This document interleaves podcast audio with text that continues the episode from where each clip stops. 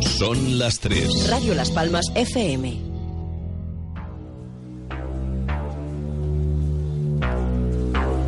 En estos momentos comienza Sin ánimo de incordiar, un espacio de diálogo para el análisis de problemáticas de interés general donde pretendemos buscar vías de solución a los retos de nuestro tiempo. Sin ánimo de incordiar, con Xavier Parisi y Adolfo Padrón.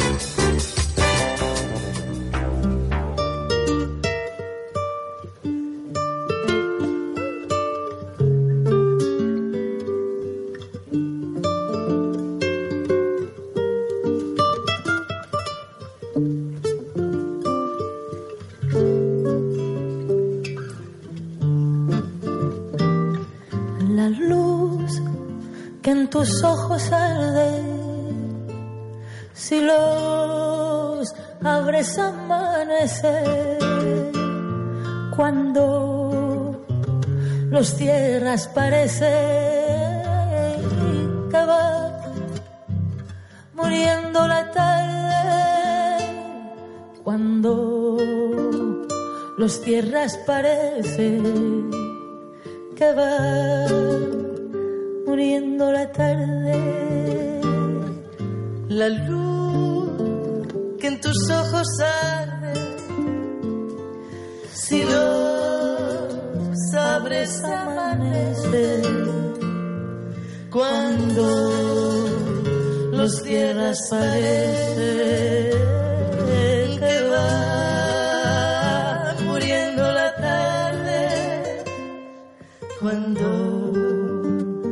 los cierras parece que va muriendo la tarde, las penas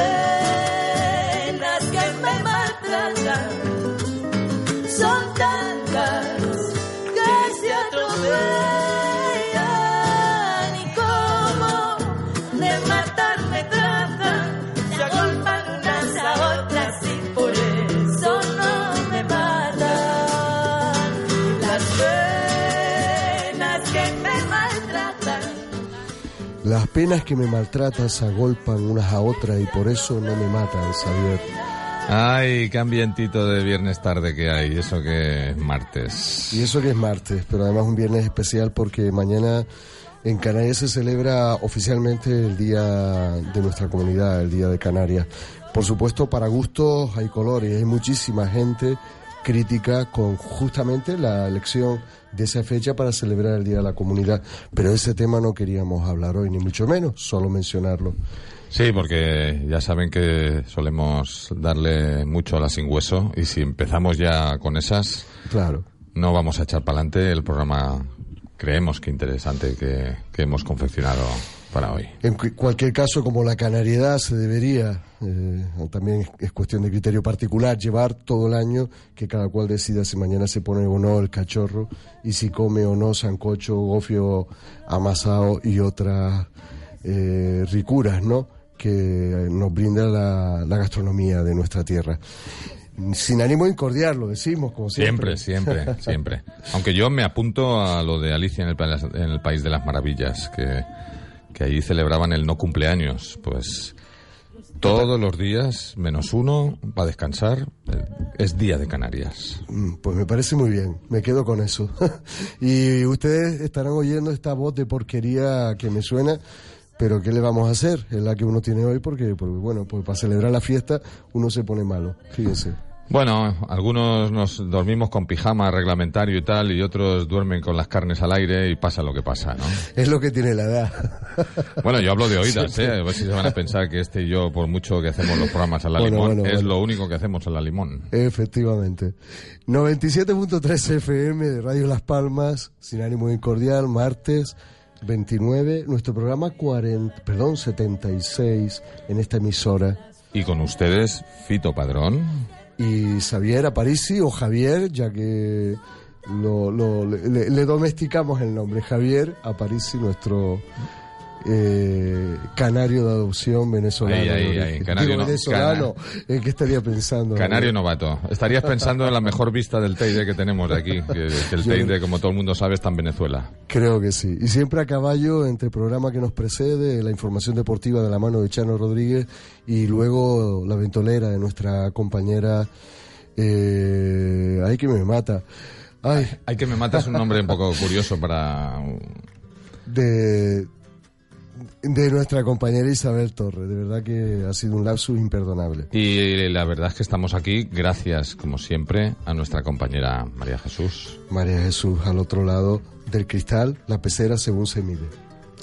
Bueno, pues cargadito el programa. Mm, hoy tenemos invitados para hablar de un tema muy nuestro, muy de nuestra ciudad, que tiene mucho que ver con nuestro proyecto urbanístico eh, y, y bueno, lo que ello genera. En nuestro apartado principal tendremos representantes del Foro por la Isleta para hablar de, mucho y además bueno y que desarrollaremos después.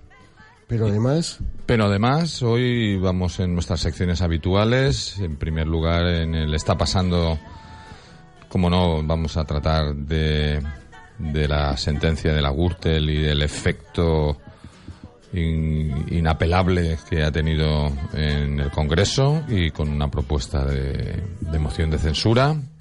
En el café tenemos, como siempre, reservado ese espacio a noticias tristes y esta semana... Pues esta semana, tristemente, hablaremos de la graciosa parte de la reserva de la biosfera, perdón, de la reserva natural marítimo terrestre más importante de Canarias y una de las más importantes de Europa con un grave problema. Luego eh, tendremos la posibilidad de explicar a qué nos referimos. Y como que hemos considerado traer una propuesta que al menos de forma relativa valoramos como un auténtico avance en el empoderamiento de las mujeres y en la libertad de decisión de las familias de planificar sus su número de hijos y es nada más y nada menos que ha ganado el referéndum en, Irlanda. Es que hay tantas islas que yo al final ya no me acuerdo el nombre de todas. el derecho al aborto en un periodo determinado, después de muchos años de intentarlo y no conseguirlo. Un país con una tradición cristiana notable. Importante. Y además muy muy ortodoxa, vamos a decirlo así. Pues como ven, mucho y variado eh, y lo hacemos llegar a ustedes y compartir, lo compartiremos con ustedes enseguida, en cuanto suene una piecita musical que nos va a introducir en el qué está pasando. que va muriendo la tarde, las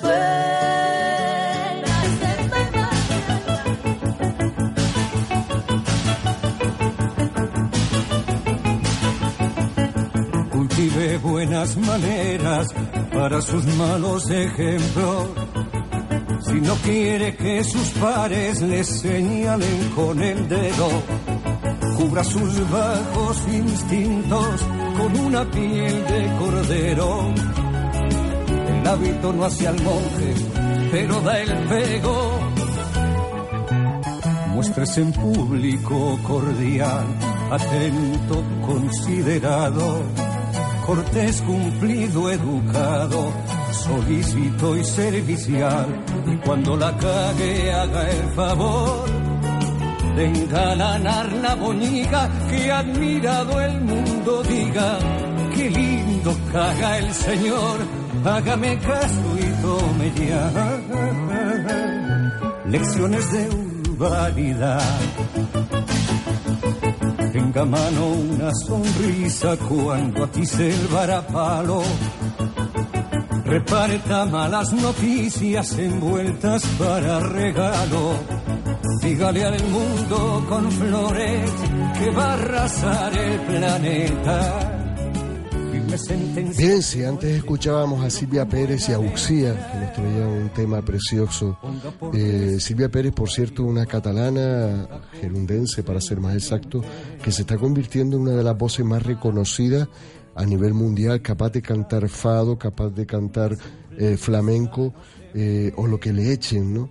Y fundamentalmente no olvidando el contenido de sus letras. Y en este caso, pues, pues ese tema precioso. Y ahora, de la mano de Joan Manuel Serrat, un clásico siempre, al que hay que recurrir cuando hay que hacer reflexiones. Y en este caso nos habla, que fíjense, de le- lecciones de urbanidad. ¿Por qué será? Bueno, lo de lecciones de urbanidad a mí me suena que para mucha gente es como lo de la autocrítica, que se creen que es la marca de un coche de Alemania del Este. Porque a ello vamos, ¿no? Estamos en una circunstancia en la cual la política solo se pone debajo del foco a través de sentencias judiciales, ¿no? Porque en el mientras tanto dicen que, que resuelvan los jueces y en el antes, pues, pues ya lo vemos en lo que refleja la sentencia, ¿no? Yo personalmente entiendo que no debería ser así, pero, pero bueno, es una sentencia que, que resulta paradigmática. El que una organización política ya sea señalada como, como un partner de una trama de corrupción y que ya son legión los miembros de esa organización política y de otras que han sido pillados con las manos en la masa, pues mm, no se puede dejar pasar. Eh, yo pensaba esta mañana, digo, el, el símil pugilístico de, de estar sonados, ¿no? Eh, estamos acostumbrados a tan baja calidad y tanto escándalo y tanta trampa que casi casi no reaccionamos y yo considero que está bien que se haya reaccionado por parte de la fuerza política que, que representa a la mayoría en el Parlamento y que, y que se haya propuesto una moción de censura y a partir de ahí que todo el mundo se retrate, ¿no? ¿De qué estamos hablando? Estamos hablando de cálculos electoralistas, estamos hablando de a ver si me van a tocar la partida esta que parecía que ya estaba cerrada. ¿De qué estamos hablando? Sí, si paradigmático resulta la manera en que en un sistema como el nuestro se trata la acción política, como bien decía Xavier, muchas veces sometiéndola simplemente a la judicialización, como si fuese el único, eh, la única óptica desde la cual debería contemplarse. Si esto es paradigmático, más paradigmático resulta que no exista eh, una opinión generalizada en cuanto a qué hacer cuando la propia judicialización coloca sobre la mesa una evidencia tan grande como, miren, es que esta sentencia no es cualquier cosa. Además de decir que no se trata solo de casos aislados dentro de una organización, deja muy claro que se ha actuado de manera delictiva para el propio lucro de una organización que además eh, apoya al gobierno de un Estado, que además indica que su presidente, el presidente de ese gobierno, no es que no haya sido claro, es que probablemente haya mentido en sede judicial y también en sede parlamentaria cuando se le han hecho preguntas al respecto. Y que, por tanto, eh, una, el peso de una sentencia como la que acabamos de recibir de la Gürtel, más los casos que siguen añadiéndose de corruptelas varias, sí es verdad que se extienden a otras organizaciones, pero en este caso, casi casi, la sentencia equivale a decir que el partido que sustenta el gobierno es una organización eh, criminal o al menos que actúa de esa manera. Frente a ello, frente a ello, no cabía mirar para otro lado. Casi, casi era obligado presentar esa moción de censura. Y lo curioso y paradigmático, insisto, es que eh, nuestras organizaciones políticas se sitúen ante, ante ellos con eh, un juego de mercadeo en el que nos planteamos eh, la situación como si fuese una moción de censura cualquiera de las que hemos tenido en nuestra etapa democrática. No lo es es una cuestión de ética, es una cuestión de hacer lo correcto o mirar para otro lado. Por tanto, no cabe ver qué gano, ver qué obtengo en el reparto del pastel. Lo primero es desalojar del gobierno, por supuesto, estos son opiniones personales, como decía mi compañero antes, a una organización que ha sido señalada como criminal. Porque no puede ser. Necesitamos un ejercicio de higiene democrática. Y a partir de ahí, eh, las cuestiones que se quieran colocar necesitarán tiempo. No cabe que los de siempre coloquen sobre la mesa y tú que me das para recibir mi apoyo. O que haya organizaciones que digan, en este caso alguna nuestra como Coalición Canaria que no toca, y se apunta al discurso del propio gobierno de extorsionar a la población sembrando la duda de eh, eh, la estabilidad.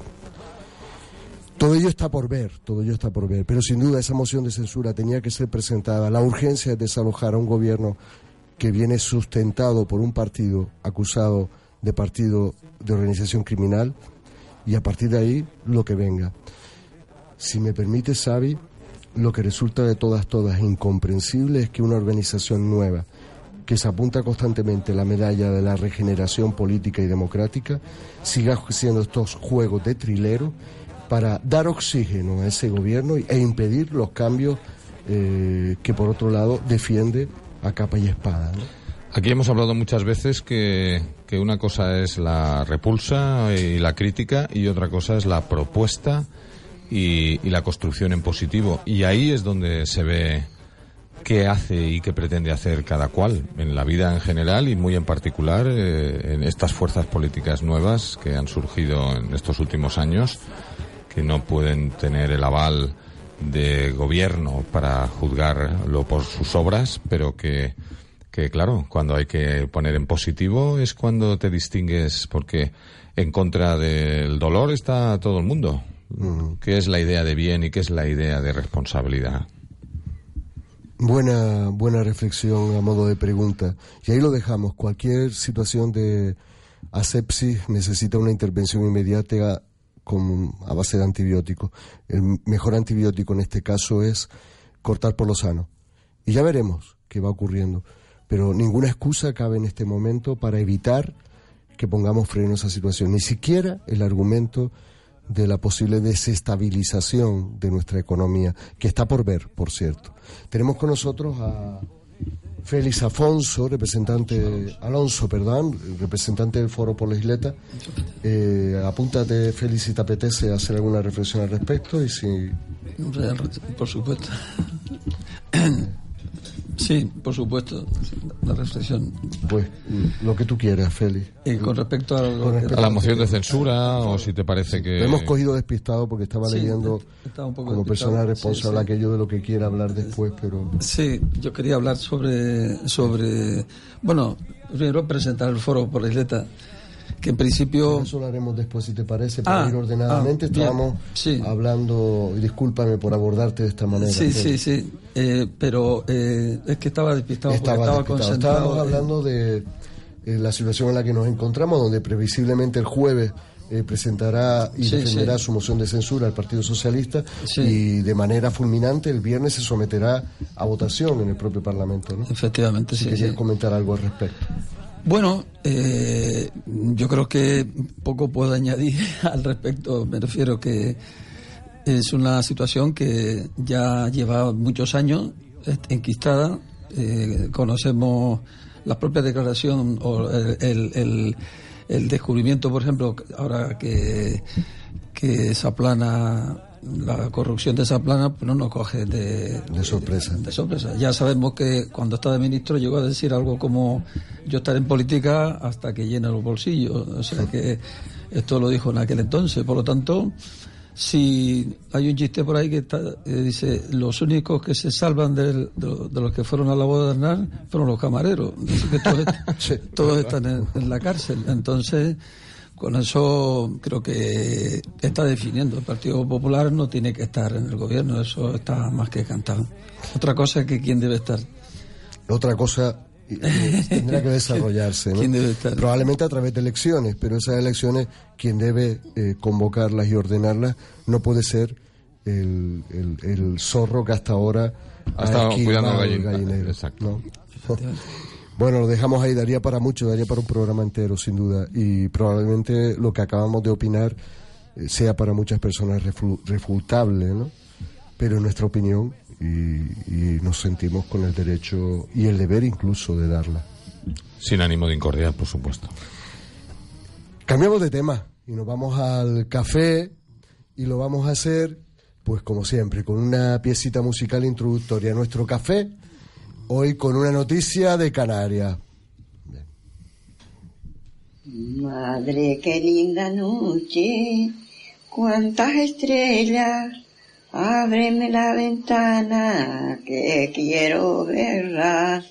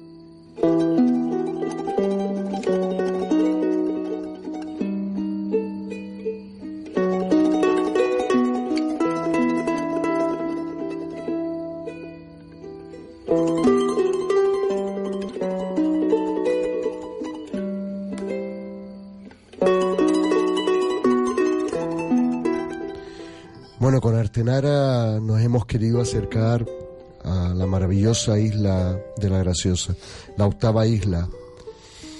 Forma parte de una, un archipiélago en sí mismo, conocido por, todo- por todos los canarios como el archipiélago Chinijo, y reserva natural. Realmente un espacio natural protegido importantísimo para Canarias el mayor de nuestro archipiélago de sus características marítimo-terrestre y uno de los más importantes de Europa. Ha recibido 500.000 en eh, muchísimas valoraciones respecto a su valor paisajístico y en relación a la biodiversidad que lo ocupa. Muchísimas. Y desde luego la necesidad y la valoración por parte de todo el mundo de, que debe ser una joya preservada eh, para las generaciones venideras. ¿no? El problema es que ese espacio natural protegido está empezando a dejar de ser el paraíso eh, que todo el mundo reconocía en él. Y lo hace en gran medida por causas ajenas a la voluntad de los canarios, de los gracioseros, de ello vamos a hablar de inmediato, pero también, en cierto modo, por eh, una falta de evaluación de lo que puede ocurrir si se explota, si se exprime eh, una isla como la Graciosa de manera ilimitada y sin orden, ¿no? Queríamos abarcar esta noticia dentro de nuestro café, para nosotros una noticia triste, porque es que eh, esta semana un medio como El País llamaba la atención de todos los españoles y particularmente de los canarios en cuanto a que se está convirtiendo la graciosa en la isla donde acaba la basura de medio mundo, ¿no? Fundamentalmente plástico. Decía que esa es una causa ajena a la propia población canaria, nos viene de fuera, nos viene de todos lados. Hemos hablado en este programa en muchas ocasiones del problema que está suponiendo la generación de plástico, formando verdaderas islas flotantes en distintos océanos. Pues bueno, ese problema lo tenemos ya aquí concretamente en una playa como la del Ámbar, recibía su nombre, por cierto, de, las secreciones que los cachalotes realizaban de su propio aparato digestivo y que llegaban a la costa en forma de, de piedras de ámbar, un tipo de... y eran utilizados por los propios para, para diversos usos. Pero ya lo que llega a esa playa es de todo. Podemos encontrar desde utensilios eh, como peines, a bolsas, bidones, en algún caso animales muertos, restos de petróleo de barcos que limpian sus tanques eh, muy cerquita de la costa. En definitiva, se está convirtiendo esa isla, particularmente la playa de, de, del Ámbar, más conocida como playa de Lambra, en un verdadero estercolero eh, marítimo. ¿no? Noticia triste. Ha servido además para generar el debate en la propia isla y esperamos que en todo el archipiélago en cuanto a la gestión de nuestros espacios reservados. Es verdad que a la Graciosa, cuando se la consideró de tal manera, se limitó su actividad pesquera, la, la que había eh, de forma, ocupaba de forma mayoritaria a los pobladores de, de la isla y se optó por ofrecerle como alternativa al turismo. Pero ese turismo, si no se regulariza, si no se contempla de una manera eh, sostenible, probablemente acabe con, con, la gallina de los huevos de oro, ¿no?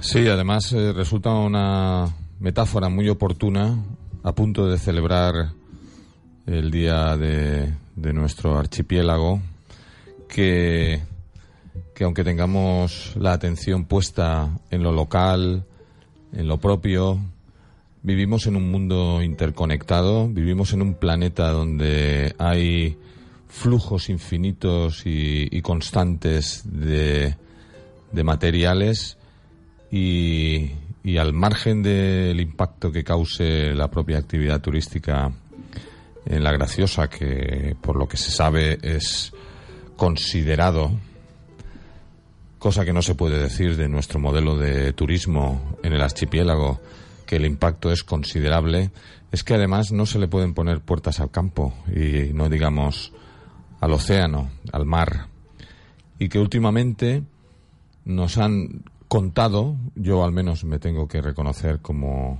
como ignorante de la situación, que ya no es todo el plástico que vemos y que se acumula sin tino y que, y que agrede a la vida de muchas especies de animales y plantas, es que el plástico se va fracturando, se vuelve nimio en cuanto a, partículas, pero sigue ahí, ¿no? Sigue ahí en la cadena trófica, sigue ahí contaminando los ecosistemas.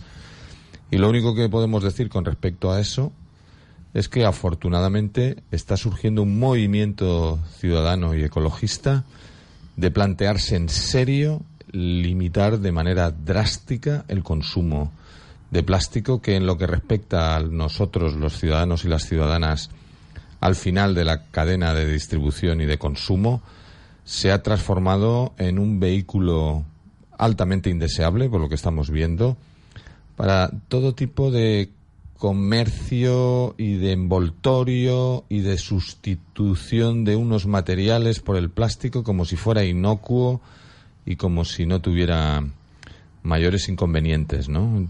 El, el monstruo del consumismo galopa en un caballo de plástico. Sí, y no basta con medias tintas, no basta con soluciones eh, que contenten a quienes de alguna manera viven de la propia industria del plástico o de industrias paralelas, incluso la del reciclado. Lo decimos porque mientras ya en algunos países punteros en este sentido en Europa se ha decidido directamente poner coto, acabar con la utilización de bolsas de plástico en los comercios, España sigue planteando que, bueno, que en todo caso lo que habría que empezar a limitar es el, el, uso, perdón, la distribución gratuita de esa bolsa. Pero es que el problema del plástico, como, como bien ha dicho Xavi, ya va mucho más allá de las bolsas que nos entregan en los supermercados. El ejercicio individual estaría en empezar a tomar conciencia y dejar de usarla, pero es que usamos plástico para absolutamente todo. Y ese plástico está acabando fundamentalmente en nuestros mares. Y mire, ya no tan lejos, no en el Pacífico, aquí, en nuestro archipiélago. Yo no sé si Félix a ver si esta vez no te cojo otra vez. Si Félix, por ejemplo, en la isleta, que también tiene eh, casi casi la misma orientación geográfica que la playa del Hambre, hablo fundamentalmente del norte de la isleta, en el, Roque Ceniciento y... Por supuesto, yo a mí me llama me llama mucho la atención eh, cómo se ha ido metiendo el plástico en, nuestras vidas de una forma silente, sin, ningún compromiso por parte de, las autoridades de frenar para evitar llegar a las situaciones de que estamos llegando. Ya es costumbre en todos los sitios ¿no? que cualquier eh, persona que vaya a la tienda no vaya con su bolsa, sino con eh, luego al llegar a los, al supermercado, a las tiendas, a las farmacias pues mm, te dan plástico que a su vez van envueltos en más plástico y a su vez en más plástico, ¿no? Entonces, cuando, en, en todos los sitios, ¿no? Y de manera que eso, pero es exagerado. O sea, uno puede llegar a casa con una compra normal y llenar ya el cubo de basura solamente con los plásticos. Es decir, mm, esto que antes no pasaba, pues, no, llenaba la basura con contenido de, pues, de orgánico. Pero, orgánico, pero en los embolsorios es que incluso intentando reciclar ese plástico, porque muchas veces dice, bueno, lo utilizo para bolsa de basura y tal, es que es tanto que, que es imposible almacenar tanto, tantas bolsas en casa, ¿no? O sea, imposible. ¿Qué ocurre? Que en todos los sitios te dan una bolsa, en todo. Te vas a comprar un paracetamol en una farmacia y te dan una bolsa para llevar un frasco de paracetamol o comprar lo que sea, cuando resulta que ¿para qué quieres ese plástico? Entonces, primero lo que hay que hacer es que, evidentemente, decirle al, farmacéutico que no den, no den bolsa. O, o, por lo menos pida, le diga a las, a las personas, ¿quiere usted una bolsa? Porque probablemente eh, el acto automático de, de, coger el, medicamento y meterte en el bolsillo con la bolsa, nadie se está dando cuenta. Pero esto es un problema de educación. O sea, dar bolsas solamente cuando lo reclama, digamos, el, el comprador, pero no de forma automáticamente hay que, eh, o sea, no dar este tipo de cosas de forma automática, ¿no? y, ya tocaremos el tema con más detalle, pero otro grave problema que estamos ocasionando con, con estas sustancias es que no se tiene para nada en cuenta la calidad de, y la recuperación de esas materias plásticas. Se, se mezclan materias orgánicas con inorgánicas, se mezclan. Eh, nos hemos acostumbrado a ver cómo cómo el papel y el plástico se unen en muchísimos productos y eso no nos engañemos, eso no es reciclable. Hay un concepto que es infrarreciclaje y tenemos que preservar un material que es interesantísimo si no se echa a perder, si, se, si vuelve a la cadena de un reciclaje auténtico. Y, y solo el apunte de que el modelo Ecoembes es absolutamente indeseable para cualquier política verdadera de reciclaje.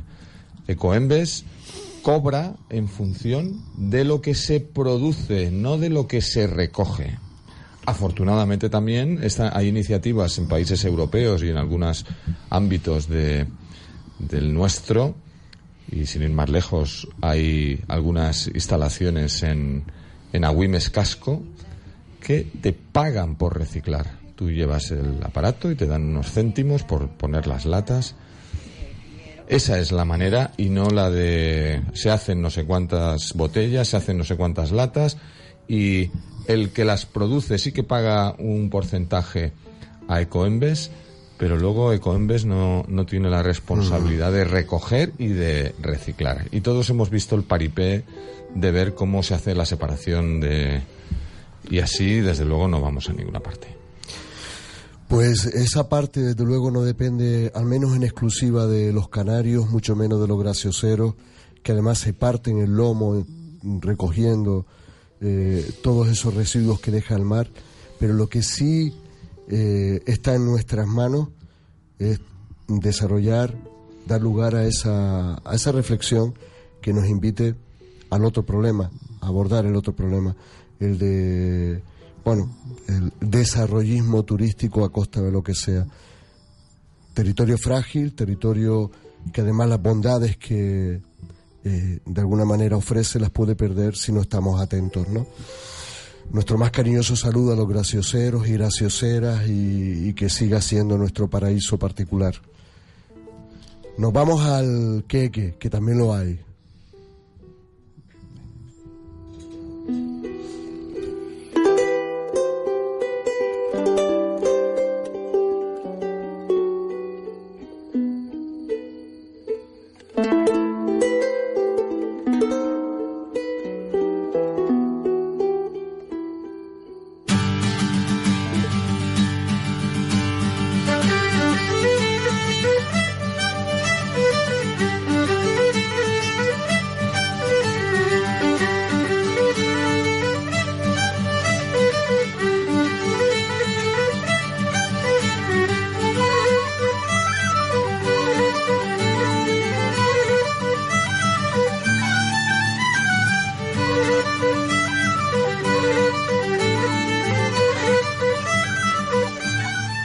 Que vernos dando botes los tres aquí como si nos hubieran puesto la música de nuestro pueblo.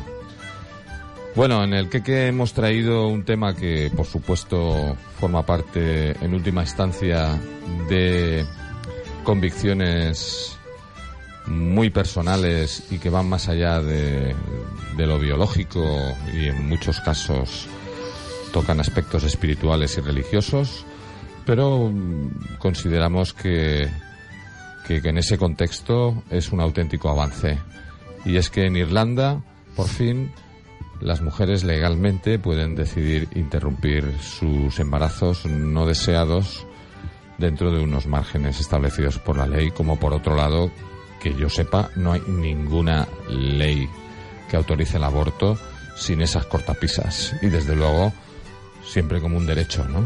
Es decir, no es como, por ejemplo, el caso de, de la China, de ese gigante monstruoso en muchos aspectos, que durante décadas, no sé si ahora mismo sigue en vigor, eh, pretendió disuadir eh, a, a, sus ciudadanos y ciudadanas de reproducirse más allá de, no sé si un par de hijos, esto es algo bien conocido por nosotras y nosotros, que llevamos ya años con este sistema de control de natalidad, que aunque probablemente con el tiempo y si va todo bien decaerá porque porque tal vez a través de la tecnología y desde luego de la conciencia no habrá que llegar a estas situaciones cruentas porque no deja de ser una intervención en un proceso que se ha producido de fecundidad e interrumpirlo, pero creo que muy poca gente negaría que ha supuesto una auténtica revolución en la condición de ser mujer y de ser quien concibe en todas nuestras sociedades. Y en esos términos en los que queríamos eh, dejar claro que, que está bien, que encontremos soluciones a los problemas sociales que no pasen por la subordinación de, de las mujeres a, el hecho de la fecundidad. Que además en la práctica hasta el momento suponía lo que ya conocimos muy bien en, en nuestro propio Estado, un verdadero ejercicio de hipocresía, diría que hasta de cinismo, en la manera en que se aplicaban las leyes antiabortistas. Y es que hasta hace nada, hasta la aprobación de esta medida a través de referéndum, en Irlanda una mujer por el hecho de abortar en las 12 primeras semanas de gestación podía ser condenada a pena de cárcel. Eh, decía hipocresía y cinismo porque recordarán muchísimas eh, personas que nos oyen que también aquí existían leyes parecidas y que mucha gente que tenía recursos se iba fuera a abortar. Quienes no podían hacerlo eran las mujeres que carecían de esos recursos. Eh, por tanto, la cosa cambia radicalmente para bien por supuesto de una manera regulada, de una manera eh, ordenada en base a unos supuestos que contempla eh, la propia medida que ahora habrá que ordenar a través de ley. Irlanda dice que quieren convertirse en un país moderno y gestionar de forma moderna pues eh, sus propios conflictos sociales, sus realidades sociales. Bienvenido sea porque desde luego es un avance. Y para muchísimas mujeres además será la confirmación de aquello que desde los movimientos feministas dicen con mucha claridad, ¿no? Y es que nosotras parimos, nosotras, decidimos.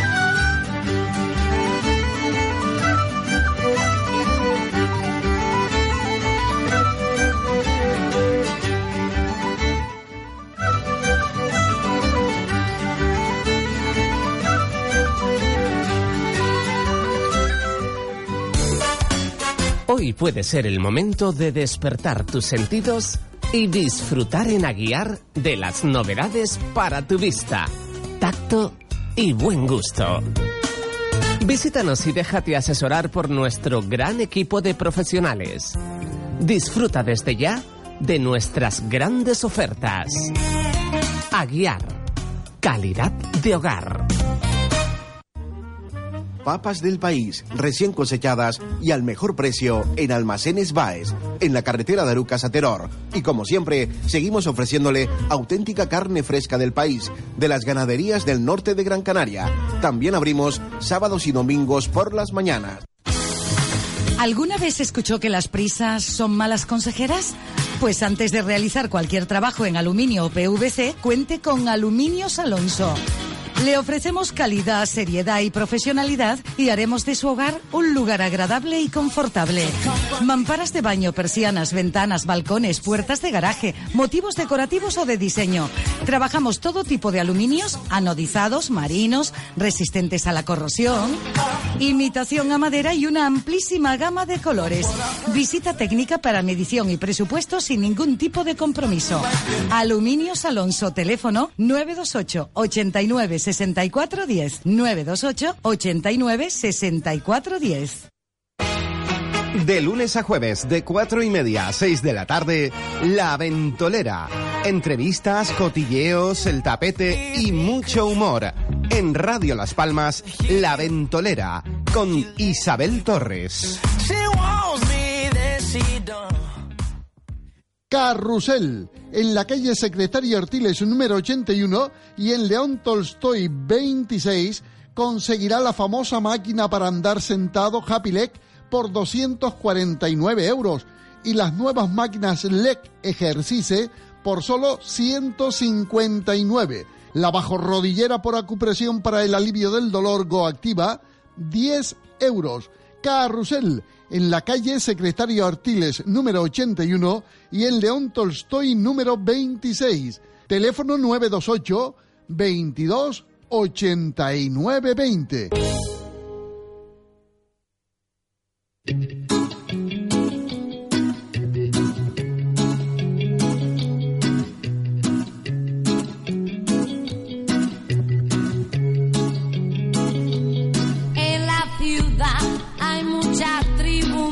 Mucho barrio, hay poco saldo, mucho banco, aves de paso que se quedará. En la ciudad todo se paga con tarjeta, aquí la gente es muy discreta y por la calle no te van a mirar.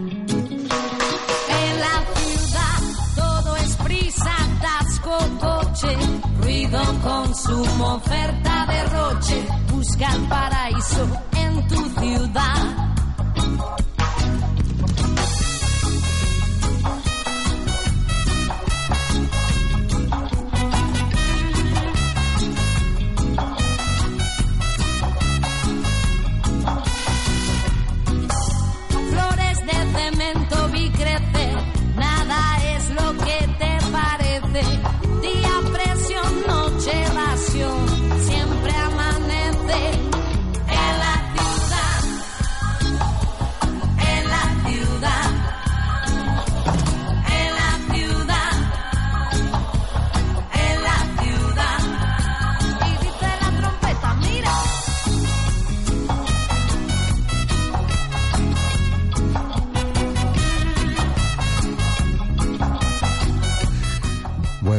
Paranoia, paranoia. Sí, sí.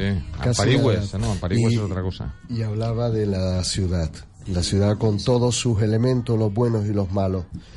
Eh, y con nosotros en nuestro apartado principal, recuerden que estamos en Sin Ánimo de Cordiar, la 97.3 FM de Radio Las Palmas. Tenemos a Félix Alonso, representante de Foro por la Isleta.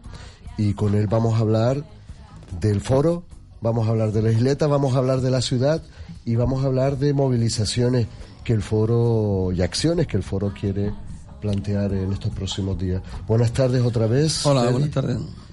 Félix nos contaba antes fuera de micrófono la manera en que él además eh, pues aterrizó en esa estructura de movimientos y colectivos que se ha dado en llamar el Foro por la Isleta. Sí, efectivamente. Y, y nos lo iba a volver a plantear porque Ah, realmente es bueno, curioso y bonito. eh, ¿no? efectivamente.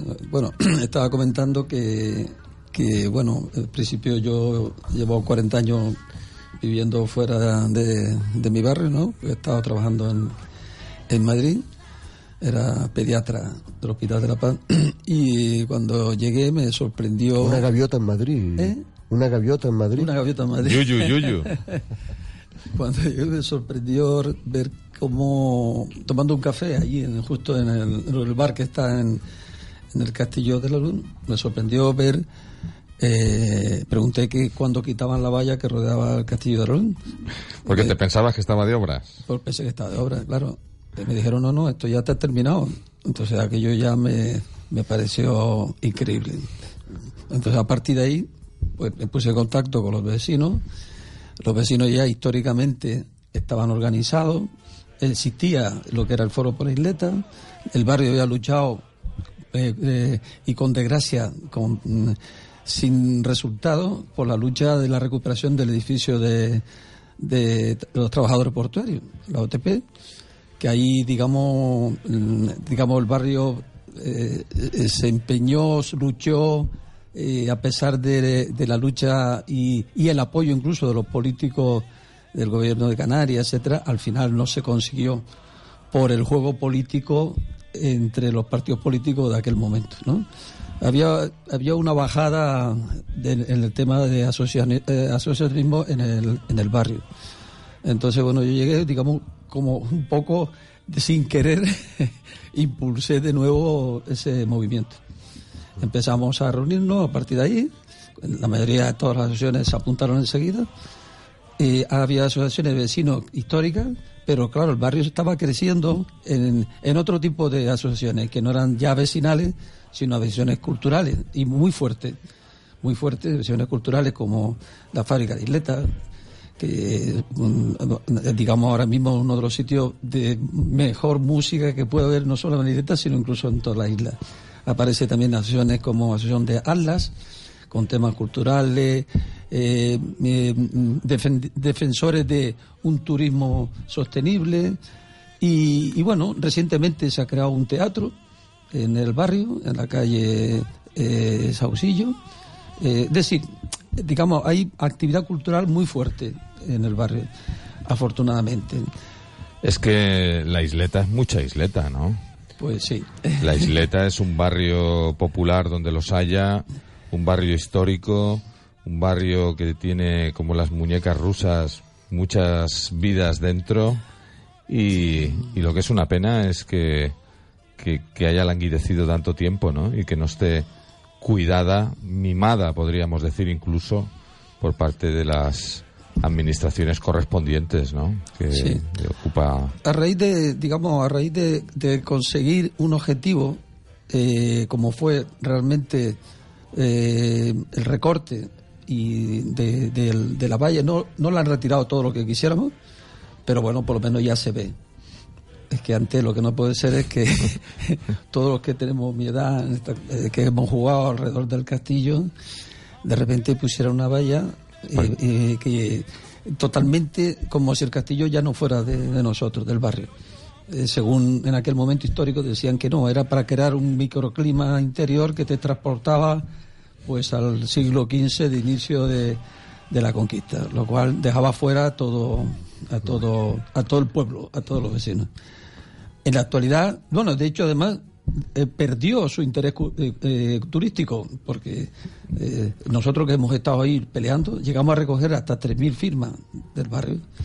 Por supuesto lo presentamos en el Pleno y, y afortunadamente en aquel momento el alcalde Cardona, consciente del daño que estaba haciendo, pues empezó a quitarlo. Y digo que desde el punto de turística porque nos llamaba la atención incluso que turistas que pasaban las tartanas a la salida del castillo le preguntaba que qué tal el castillo ni siquiera lo habían visto. Entonces, porque era, estaba tapado. Estaba tapado con, con ese Claro. parapeto destinado a crear un Claro, microclima. exactamente. Y Eso, después, eso- eso sí que ha sido una explicación imaginativa donde las haya, ¿eh? Ahora, ahora eh, después del año, aquel año, el 2015, que me tomé el café eh, justo allí, que no vi el castillo, ahora me siento y veo el castillo. Veo los rosales, veo el castillo y eso es un, eso es un valor añadido al lugar. Para quienes no lo conozcan, está hablando de nuestro Castillo de la Luz. Eh, Efectivamente. no solamente una joya arquitectónica, sino testigo de la evolución, el crecimiento Sí. de esta ciudad, ¿no? Sí, y sí. situado en pleno corazón del barrio de la Isleta, en la Efe- calle, Efectivamente. cerquita, cerquita de la calle La Naval. ¿no? Efectivamente. No quiero meterme en el dato histórico porque puede estar puede ser discutible la acción de ese castillo específicamente, ¿no? Y la repercusión que tuvo Bueno, los con nuestros aborígenes, pero ya esto, Los, esto es castillos, otro los, tema. los Esto castillos tema. no son precisamente palacetes. ¿no? Exactamente, ¿no? Digamos que eso es otro tema. Yo lo estaba viendo como como monumento no histórico, sino patrimonial. Patrimonial. Desde el punto de vista histórico no estoy de acuerdo con el con el castillo, pero bueno, eso es otro tema. Es otro tema, quizá. Eh, hablabas de tu vuelta, tu regreso a la isleta, tu, Sí. tu, tu barrio natal. Decimos los de la isleta, la isleta Distrito Federal, porque nos gusta presumir de que somos de ese barrio y que ese barrio tiene unas peculiaridades. Xavier hablaba antes de que ha sido un barrio eh, de muchísima actividad, de muchísima, en todos los sentidos, y que desgraciadamente durante algunas décadas la espalda, la, per- perdón, la espalda, la ciudad ha querido vivir, y si no la ciudad se la ha condenado a- desde otros ámbitos, ha querido vivir de espaldas a ese barrio señero de nuestra capital. Lo ha hecho a través de el ninguneo, pero también incluso a través de los bloqueos físicos, eh, a través de construcciones, a través de obras inadecuadas. Hombre, eh, la verdad es que mm, eh, si me empezase a hablar de la isleta y todo el daño que se está haciendo, tardaríamos horas a hablar de todo. Ahora cuando estamos haciendo un repaso, se me ocurre un montón de cosas, ¿no?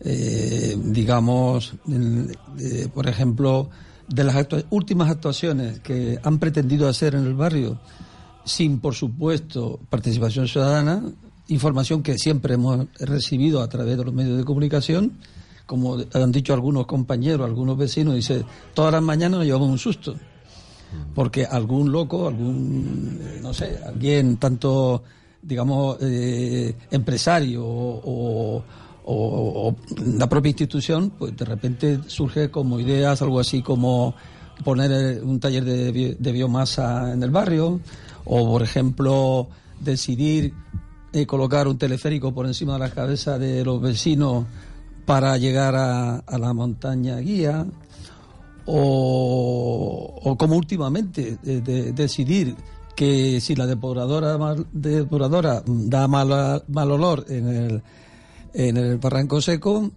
pues decir, pues bueno, lo llevamos a la isleta, ¿no? Por ejemplo, ¿no? O decir, en vez de hacer un reparto equitativo de las personas eh, que necesitan acogida, pues dice, pues bueno, pues lo vamos a colgar todos en la isleta. ¿En dónde? En un sitio emblemático, bueno, era emblemático, estamos hablando de la fábrica de hielo. La fábrica de hielo, ya nosotros en el 2015 dijimos, por favor, no tiren la fábrica de hielo. Forma parte del patrimonio histórico del barrio. Pues nada, se va a tirar. Bueno, se ha tirado. ¿eh? ¿Con qué, eh, qué está haciendo con eso? Cargarse nuestra identidad. Nu- nuestra entidad. Hacer, y, no solamente eso, sino agravando aún más el, eh, la situación de digamos de densidad poblacional en el barrio que esto nos está afectando enormemente porque ahí se construirá dos bloques de edificios eh, que va a aumentar la densidad poblacional del barrio ¿me entiendes? luego más temas bueno, pues eh, ya digo que puedo, puedo no parar. Es decir, por ejemplo, eh, intentan remodelar, la, digamos, la, el tema, bueno, el tema de la Metro Guagua, eh, todo el gasto que se va a suponer el Metro Guagua, y entonces de hacer, decir, bueno, ya que hacemos este tema, vamos a, a digamos, hacer un plan estratégico de cuando llegue la Metro Guagua al barrio, qué servicio puede dar al barrio. Entonces, el servicio no lo está cumpliendo por varias razones. Primero, va a ocupar, va a seguir ocupando la Plaza Manuel Becerra. Plaza de Manuel Becerra, que siempre hemos dicho nosotros, y, y ya se lo dijimos al alcalde y lo seguimos insistiendo, la Plaza de Manuel Becerra no es una plaza, es un contenedor de guagua. Entonces, lo que no se puede hacer es seguir con el mismo modelo, ocupar una plaza pública donde debería ser una zona de expansión, dado, la dado que la isleta, su densidad poblacional es alta, eso tendría que ser una plaza en condiciones. Eso por una parte. Por lo tanto, no estamos de acuerdo que la terminal sea allí. Posibilidades, bueno, sabemos que en el otro extremo, pues se va, digamos, a eh, eh, eh, soterrar, soterrar el, el aparcamiento. ¿Por qué no se pensó soterrar el, para la Plaza Becerra? O mejor, ¿por qué no hace la terminal en el Cebadal? Con lo cual facilita que a los trabajadores que van al Cebadal eh, tengan, lleguen hasta allí y, y disminuya el tráfico porque no usa el, eh, coche eh, privado. Ese tipo de cosas, o sea, no lo han planteado. Nosotros estamos luchando. Esperemos que la Metro Guagua llegue al final del Cebadal y que Manuel Becerra sea realmente una plaza llena de, ah, de árboles, de una zona verde, una zona de expansión, una, una zona de ocio y una zona, digamos, de recreo. Eso es lo que queremos nosotros. Eso entre muchas cosas que puedo seguir hablando. Sí, sí, no, has nombrado muchísimos eh, elementos y la sensación que uno eh, alcanza, ¿no? que un- que uno recibe cuando hay este tipo de cosas es que seguimos asistiendo al mismo error que se perpetúa durante muchísimo tiempo ya en nuestro archipiélago y es que casi siempre se adoptan medidas que poco tienen que ver con proyectos globales, ¿no? En este caso, un proyecto de ciudad. Yo recuerdo una de las joyas de la corona del gobierno municipal de Las Palmas de, la Gran, de Gran Canaria, estando eh, Fefa Luzardo como alcaldesa, ¿no? Y era ese proyecto para el istmo, ¿no? El istmo de Guanarteme. Eh, por la contestación social, aquel gran Guanarteme fue de alguna manera guardado en un cajón, pero uno tiene la sensación de que eh, con piezas separadas se está intentando colocar sobre la mesa. Pero insisto, sin ningún tipo de análisis global, sin ningún tipo de planteamiento de conjunto del modelo de ciudad que queremos y en este caso cómo afecta a cada uno de sus barrios, máxima un barrio emblemático como la isleta, que desde luego no se puede mover de sitio, está ahí y necesita sentirse conectada a la ciudad de la que forma parte. ¿no? Eh, tú hablabas de la Metro Guagua, podríamos hablar de, de lo que está suponiendo ahora de ocurrencia el propio desarrollo de- del poema del mar, donde se habla que, de, bueno, como decía un famoso entrenador de la Unión Deportiva. El problema de comprarse unos zapatos nuevos, eh, haciendo una alusión a cuando fichabas a un nuevo jugador, es que luego hay que comprarse toda la ropa en conjunto, ¿verdad? Que haga juego. Y en este caso no puede ser que ese, ese poema del mar ahora condicione toda la construcción en torno al istmo, ¿no? Por ejemplo, incluyendo nuevos, nuevos si, hoteles. Si hablamos del istmo, bueno, antes, antes del istmo quería comentar eh, una de las cosas que nosotros estamos luchando, o estamos de- deseando, es, por supuesto, que la recuperación, recuperar el Canal 50.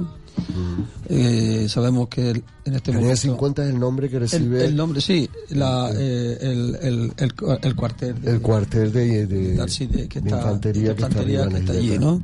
En principio está infrautilizado, bueno, prácticamente ahora no, no se está haciendo mucha actividad en el lugar. Eh, dentro del plan de ordenación urbana que ya está planteado y ya se planteó desde hace desde 2008 se contaba la posibilidad de, de, recuperación. El problema de que se llegue los políticos consigan eh, la recuperación eh, de luego nosotros eh, lo que pedimos es que la utilización de ese espacio pase digamos a la ciudadanía porque el, el barrio está carente de infraestructuras sociales importantes. Y nosotros ese espacio podría podría cubrir las necesidades sociales que tiene el barrio. Entonces, el listado, tenemos un listado, eh, ya lo presentamos en su momento a, a los de urbanismo, lo sabe el ayuntamiento, etcétera. Decir, cuando se recupere, nosotros queremos decir cuál debería ser el uso.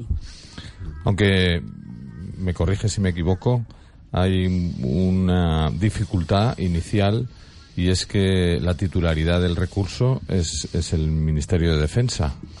Efectivamente. Y por lo tanto, la cesión debería pasar por una negociación entre Efectivamente. Lo administraciones. que queremos es que eh, eh, no, cuando se hable de, de, digamos, de negociar, eh, ya no, en las negociaciones con, con defensa no, que no se hable solo de parece que todo se centra en la en el digamos en la base naval Eh, cuando resulta que tenemos hay que recordar sabemos históricamente que de luego eh, eh, en parte hay que agradecer que los militares han seguido en la isleta sobre todo en los años 60 70 porque porque cualquiera A saber dónde estaría a, la a isleta saber ahora. dónde estaría, ¿no? Pero todo tiene su... Creo que la sociedad tiene que empezar a madurar. A lo mejor no estaba madura en aquel momento para, para coger las riendas. No sé si todavía lo estamos. Depende, depende, depende, sobre todo no depende de los ciudadanos, depende de los políticos. Si son realmente conscientes que eh, esa, esa zona tiene que ser eh, de, de- de uso social y, y público. Si, si el cambio se hace de se van los militares y el uso es público y social, pues entonces ganamos. Pero si se van y va a ser motivo de especulación, pues preferimos que se queden. Eso está más claro que el agua. ¿Qué ocurre? Que mm, eh, del punto de vista estratégico militar mm, es absurdo. Nosotros hemos, hemos tenido reunión con, con, la delegada de gobierno donde nos ha dicho que, que por encima de todo está la defensa de, de la nación, de la isla y de Europa entera, que somos eh, frontera de Europa de, eh, y que ahí está. y- y de, y de África y, y de, y- Efectivamente. y de América, si se ponen Eh, ya. ¿no? Exactamente, entonces sí, bueno, vale, perfecto. Si nosotros no estamos hablando de perder de la defensa de las islas, solamente queremos que esté en un sitio que no sea objetivo militar tampoco. La mayoría, la mayoría de los países. Hay otra, otra claro, manera de contemplar Eh, eh, claro, es decir, hombre, ser espacio, por ejemplo, de cooperación Cla- eh, con, con- con- claro, o sea, si, el- con si- continente africano, sin ir más lejos. Claro, es decir, eh, porque ahora, por supuesto, con el tema de del islamismo, o sea, del, no del islamismo, perdón, de, de los terrorismos y tal, tal, pues no, no, pues es que ahora cuando mayor motivo no debemos marcharnos, ¿vale? Sí, sí, que se queden, pero en otro espacio, a ser posible, anda que no hay espacio para, para este tipo de actividades. La mayoría de las ciudades europeas, incluso la- las ciudades, eh, digamos, eh, españolas, eh, todas las zonas militares dentro de la ciudad han ido desapareciendo. Han ido desapareciendo. Que además es mm, de obligado cumplimiento que se haga. Por lo tanto, no sé por qué eh, andamos todavía con este tipo de negociación. Yo pido, desde luego, al señor Pedro Quevedo que en la negociación de la base naval incluya, por supuesto, la recuperación del Canal 50. Canarias, nuestra isla, es la que mayor terreno hay dedicado al- terreno militar. Y eso tampoco es normal. Sí, esta mañana se daban noticias de que en Fuerteventura están a punto también de hacer unas maniobras militares y se les ha requerido que tengan en cuenta la fragilidad del entorno, el valor medioambiental y, evidentemente, bueno, porque por, por no hablar de, de la propia isleta, ¿no? De la- del- del propio fenómeno que está colonizada por militares y aquí paz y mañana Desde luego, gloria, ¿no? lo que no es normal que a estas alturas se siga haciendo, de, digamos, actividades militares eh, en el cual las ventanas de las casas tiemblen, eh, con aviones, con ejercicios militares, etcétera. Eso no es normal, ya no se ve en ninguna parte. ¿Entiendes? Por lo tanto, sí, por supuesto que no vamos nada en contra de los militares, todo lo contrario, pero por favor busquen otro sitio, que se negocie, que, se, que sitios hay de sobra. Una pregunta, Félix. ¿Puede, teniendo en cuenta que el puerto de Las Palmas de Gran Canaria es el puerto más importante de Canarias, un- uno de los más importantes de España, me atrevería a decir. Pero, Sí, no sé si es el cuarto o, Sí, o así. Pero puede seguir creciendo indefinidamente sin ningún tipo de, Desde luego- de control. desde Lo luego- digo por aquello de que, de que parece que hasta que no bordeemos toda la isla Claro, y terminemos claro. en la playa de las canteras, Sí. este puerto tiene cancha. Desde luego, eh, eh, mm, el que se haya encargado una montaña, que es la montaña del Finge, eh, que un volcán para la construcción del muelle de la Finge es totalmente insólito. Además, con una deuda pendiente, porque teóricamente hay una deuda pendiente. Es decir, eh, mm, eh, nuestro grupo de, de foro, de concretamente tenemos un eh, el grupo Conocer Conocer a Isleta, que tiene una red social que lo trabaja Jonathan, hizo un estudio y bueno, ha, ha estado revisando el tema.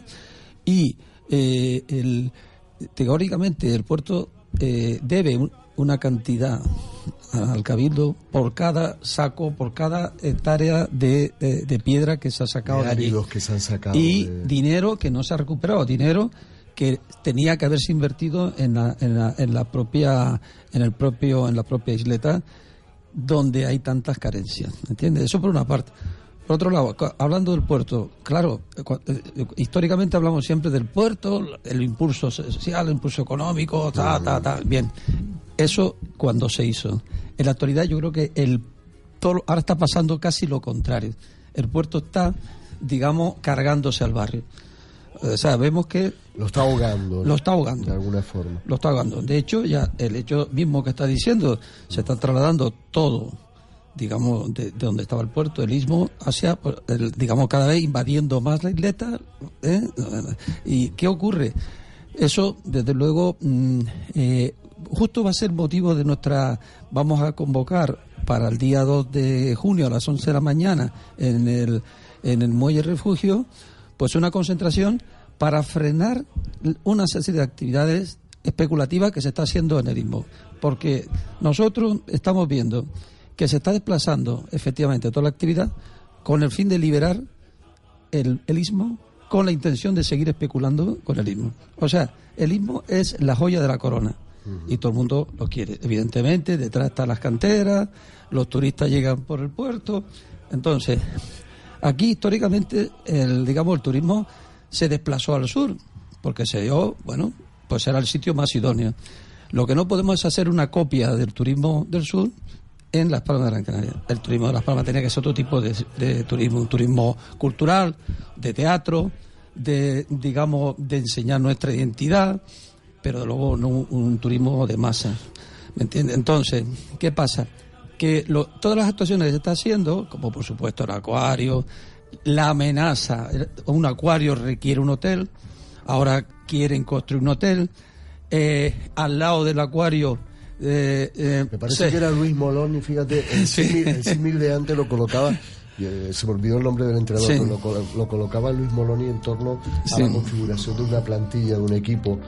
Eh, como Las Palmas en su momento cuando él fue entrenador y efectivamente el, el- el poema del mar se está convirtiendo en la excusa para tener que remodelar todo Por supuesto, pero siempre para el negocio de unos pocos. efectivamente No, no es.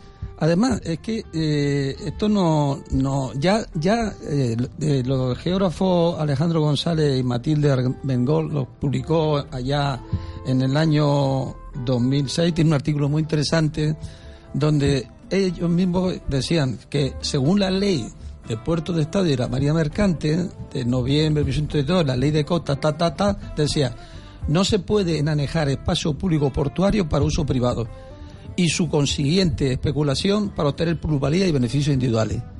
Es decir, oye justo justo lo que, Justo lo que están haciendo. lo que están haciendo claro, es decir, primero el acuario, eh, luego además, al lado del acuario, un espacio público de aparcamiento que dice, no, no, es un aparcamiento público para la ciudadanía. Oiga, ¿cómo, cómo la ciudadanía va a aparcar en un espacio público cuando hay una autovía por medio? ¿Entiendes? Es decir, que no se puede pasar. Es decir, por ejemplo, el que viva en la calle Tenerife y quiera aparcar en ese aparcamiento, ¿hacia dónde tiene que ir para coger el coche? Tendrá que ir a, a- a- al, al Parque Santa Catalina, dar la vuelta, casi tiene que coger un taxi para coger el coche que está aparcado en el aparcamiento público. ¿Qué ocurre? Que ese aparcamiento público, que teóricamente tenía que haberlo, mejor, ha- haberlo soterrado, o, o el uso tenía que ser espacio espacio de expansión, arbolado, etcétera, etcétera. ¿Qué ocurre? No. ¿A quién está beneficiando? ¿A quién va a beneficiar ese, par- ese parque, eh, aparcamiento público?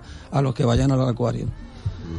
O sea, teóricamente es un aparcamiento privado para los del acuario. No nos venga con, con milonga de que es un aparcamiento público.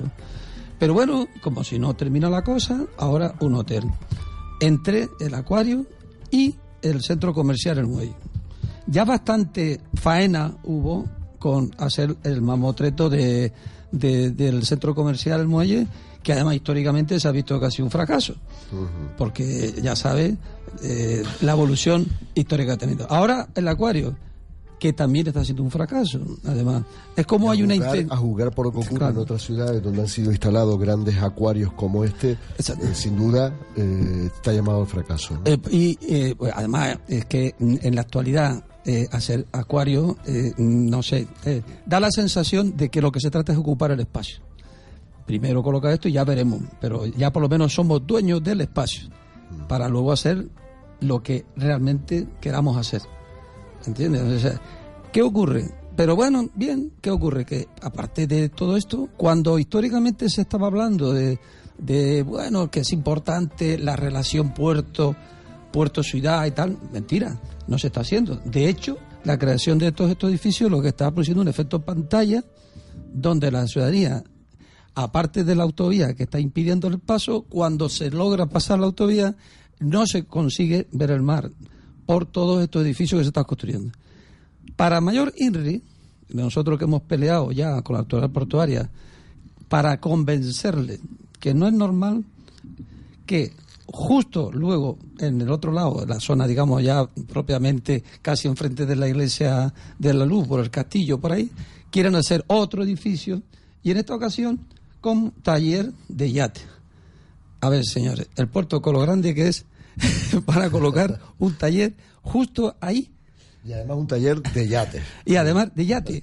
Es decir, vamos a ver, espacio hay de sobra en todo el puerto. Hemos estado hablando con Luis Ibarra eh, en su momento, hemos tenido cuatro entrevistas, cuatro reuniones, eh, eh, y desde luego no nos convence, no nos convence, no nos convence de ninguna manera. Independientemente, eh, hay varios efectos. O sea, por ejemplo, cuando se, vamos a ver, los talleres se, se- se alejan de la ciudad. ¿eh? Para eso está el para eso está, ya nadie puede, no puede construir, no se puede abrir un taller en la calle de la Naval para reparar coches. Entonces, si no se puede reparar, ¿por qué en la zona más emblemática, justo de ahí, resulta que se va a hacer un taller? Que no lo vamos a ver, que va a estar peor todavía, porque van a ser un edificio. Con lo cual, más efecto pantalla. ¿Entiendes? Es decir, perdón, sí. Bien, vamos acercándonos al final del programa, pero quería que nos dieras tu opinión sobre ese, esa amenaza de los barrios con sabor popular que se llama el fenómeno de la gentrificación. Que parece que empiezan por fuera, pero que luego van lanzando a través de reformas incluso urbanísticas, ¿no? Vamos a hacer un trazado de calles, vamos a quitarnos yo. Yo sabéis que soy valenciano de origen y allí se intentó reventar directamente lo que se llaman los poblados marítimos, que sería la versión allí de lo que es la isleta aquí, ¿no? O sea, la parte de la ciudad que está pegada al mar, que además eh, está vinculada a una historia popular, a oficios tradicionales, a una forma de entender la convivencia en las calles, el trazado. ¿Cómo ves ese tema? Bueno, hay que, tener, hay que tener cuidado, hay que tener, eh, es peligroso eh, el discurso político de la gentrificación como decir, señores, cuidado, a ver si resulta que yo voy a arreglar el barrio y entonces se va a llenar de, de gente de fuera. Cuidado. Es decir, eh, Como todo, depende quién y cómo, ¿no? Eh, de, y de, y cómo, es decir, eh, no puede ser una excusa para la mejora del barrio. por supuesto que vamos en contra de la gentrificación, pero, por ejemplo, nosotros, nosotros, esta palabra, esta palabrita tan bonita, ya en el 2016 decía, me decía, oye, Feli, el foro, cuando decíamos, por ejemplo, de mejorar la Plaza Manuel Becerra, por ejemplo, a veces de una vez recuperamos el edificio OTP, por ejemplo, el barrio, la zona, no existe un museo marítimo, no existe una, una, un, un, museo que cuente la historia de, de, de, digamos, tan importante que ha supuesto el puerto. No existe. Eh, no es normal que la Policía Nacional siga ocupando un edificio emblemático eh, como ese. Es que no puede ocupar otro lado. Nosotros no queremos que se vaya del barrio por, su, por el trabajo tan magnífico que hizo, pero cuando hablamos de remodelar la Plaza Manuel Serra tal, dice, no, no, cuidado, es que eso puede ser crear la gentrificación, porque no, no, no, cuidado. Es decir, mejorar el barrio no tiene nada que ver con la gentrificación, ¿me entiendes? Claro. Todo dependerá de la propia voluntad eh, exactamente, política. De, exactamente. Hay que cogerla, es decir, claro, eh, en vez de crear más bloques, más hoteles gigantes y tal, eh, que empiecen a utilizar las casas populares. No es normal que ahora mismo, ahora mismo, hay un montón de casas que se están destruyendo en el barrio para, y haciendo bloques allí. No se está reparando la fachada de esas casas. Ahora mismo se ha hecho estudio, Vicente Díaz, que es un arquitecto del barrio, que también forma parte de nuestro grupo de trabajo, tiene estudios donde hay un montón de edificios que, que eh, sus fachadas, bueno, están totalmente destruidas y son edificios emblemáticos que cuentan nuestra identidad. Y eso no se está atendiendo, no se está atendiendo. ¿Entiendes? la isleta está corriendo el peligro de ser un barrio marginal. Falta de alumbrado, suciedad. falta de alcantarillado. Que ya el, bueno, y no digamos nada del alcantarillado. Nosotros ya presentamos en el Pleno eh, nuestro, nuestra opinión con respecto a la contaminación del cofital. Eso lo hemos dejado claro. Nosotros eh, ha habido todo cierta, eh, digamos, información medio oculta, difícil de alcanzar. Malsa eh, cuando hemos pedido, oye, eh, infórmenos cuántas casas están eh, conectadas al alcantarillado. Nos han dado un plano de decir estos puntitos de aquí, eh, a lo mejor quiere decir que están conectados, pero no estoy seguro que sea. Oiga, digan ustedes cuántas casas no están conectadas. Ustedes no saben por qué no se está analizando, viendo qué casas están conectadas al alcantarillado y cuál no. Eso independientemente de los alcantarillados, que están zonas totalmente obsoletas, que tienen más de 100 años de vida. Eso es el origen de la contaminación del confital. Ahí está. Porque, claro, nos están informando. No, no, era una emisión de magma del centro de la Tierra lo que pasaba en el no? No, no. Vamos a ver. Es un misterio. Eh, el concejal. El concejal. Vertidos fecales que no se sabe de dónde vienen. El concejal nos ha informado que parece que ha desaparecido la contaminación. Le preguntamos, ¿cuál ha sido el origen? No lo saben. Nosotros sí lo sabemos. Nosotros sabemos dónde está el origen. La, lógicamente, la isleta es como de origen volcánico, es porosa y evidentemente todo eh, va todo, a, se filtra. alguna salida tiene que cualquier paseo ahora mismo por el barrio encontrará un montón de calles que hay un olor un mal olor impresionante. En un montón de zonas un montón de calles. El mal olor es constante. Eh, eh, independientemente del ruido en algunas zonas que está producido por deficiencia del, del alcantarillado. El alcantarillado, bueno, ya sabemos lo que está pasando con la Emalsa. Hay un conflicto, lógicamente, con el ayuntamiento. Pero no es Emalsa la culpable, lógicamente. La culpable es el ayuntamiento, que no está, digamos, nosotros, vamos a ver, decimos, señores, ¿por qué? sí, perdón, sí, sí. digo, ¿por qué? Muy bien, la Metro Guagua, estupendo, estupendo. Pero hay una cosa que está clara. Por encima de todas estas maravillosas nuevas cosas está lo elemental. Y desde luego el alcantarillado, el agua potable, es elemental. Y el alumbrado son cosas elementales que de obligado cumplimiento por los ayuntamientos. Y si no, como ha habido algún barrio, algún pueblo en Valencia donde el ayuntamiento de, por descuido contaminaba eh, los ríos, ¿eh? Eh, pues fue a juicio y ha tenido que indemnizar a los vecinos. Nosotros, si esto no se arregla, nosotros denunciaremos, haremos por la vía judicial de que el alcantarillado es un, algo, un acto obligatorio, de obligado cumplimiento por parte del ayuntamiento. Félix, se nos agota el tiempo, como bien decía Xavier antes, vamos llegando al final. Eh, sabemos que va a haber movilizaciones, por cierto, yo vuelvo a lo mismo, todo lo que has descrito creo que ratifica nuestra sensación de que se siguen desarrollando políticas no basadas en proyectos globales, en análisis eh, teniendo en cuenta todos los elementos a, poner sobre la mesa, sino que se parchea.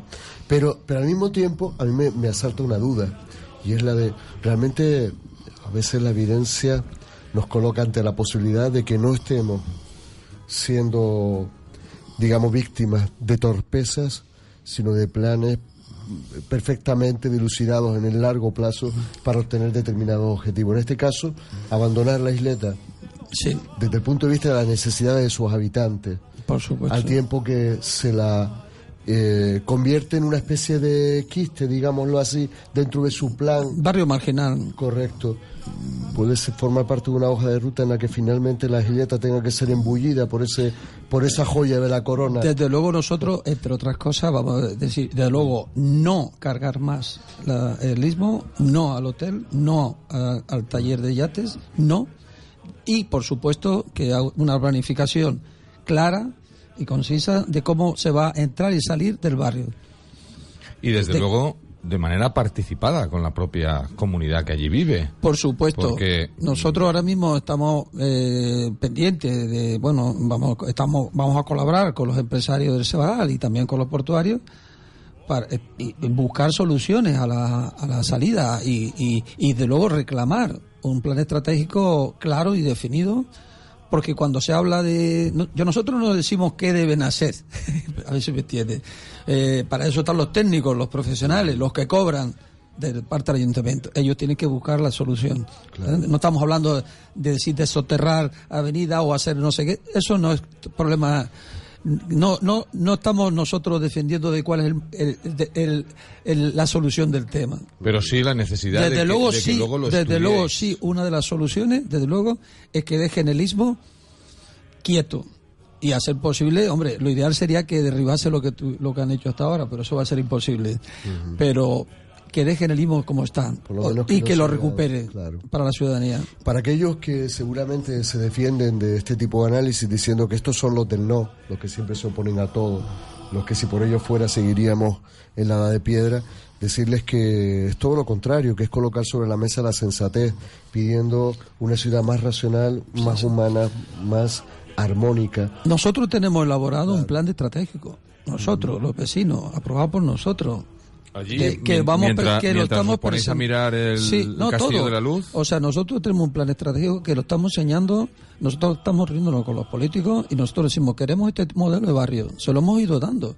O sea, nos hemos reunido con el PP, nos hemos reunido con Ciudadanos, nos hemos, hemos dando, le hemos dando. Hasta ahora no, no se puede decir que nosotros eh, es la negación, no señor. Este es el modelo. Que cuente con nosotros, que hablen de una auténtica participación ciudadana. que va más allá de hacer una consulta no vinculante sobre el nombre de una calle, ¿verdad? Efectivamente. Va mucho más allá. Por de eso. supuesto. Con todo el cariño para la persona o las personas que se puedan sentir aludidas. A- a- llegamos al final del programa, sin duda, como siempre, cuando son temas tan importantes, seguro que hay muchísimas cosas que se nos quedan en el tintero.